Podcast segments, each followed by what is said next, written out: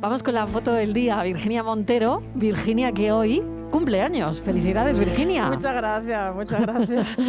Vamos con la foto del día y después soplamos alguna que, otra, alguna que otra velita. Venga, pues nada, la imagen de hoy es la propuesta por Aníbal González.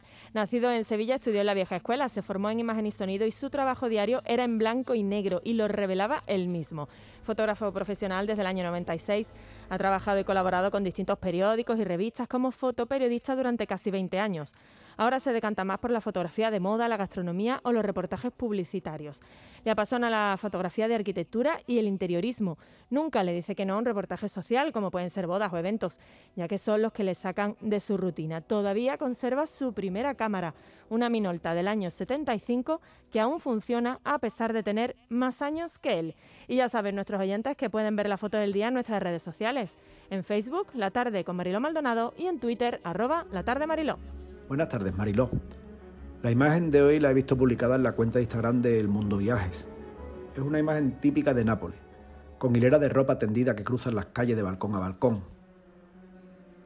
Una costumbre que estaba a punto de desaparecer por un nuevo reglamento municipal.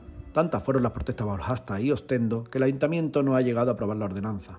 Parece ser que a los napolitanos les gusta exhibir sus prendas y de camino dar sombra. Podremos seguir disfrutando de las coloridas y peculiares calles de Nápoles, dignas de fotografiar. La autora de la fotografía es Orna Watman, fotógrafa israelí. Muchas gracias y que tengáis un feliz lunes.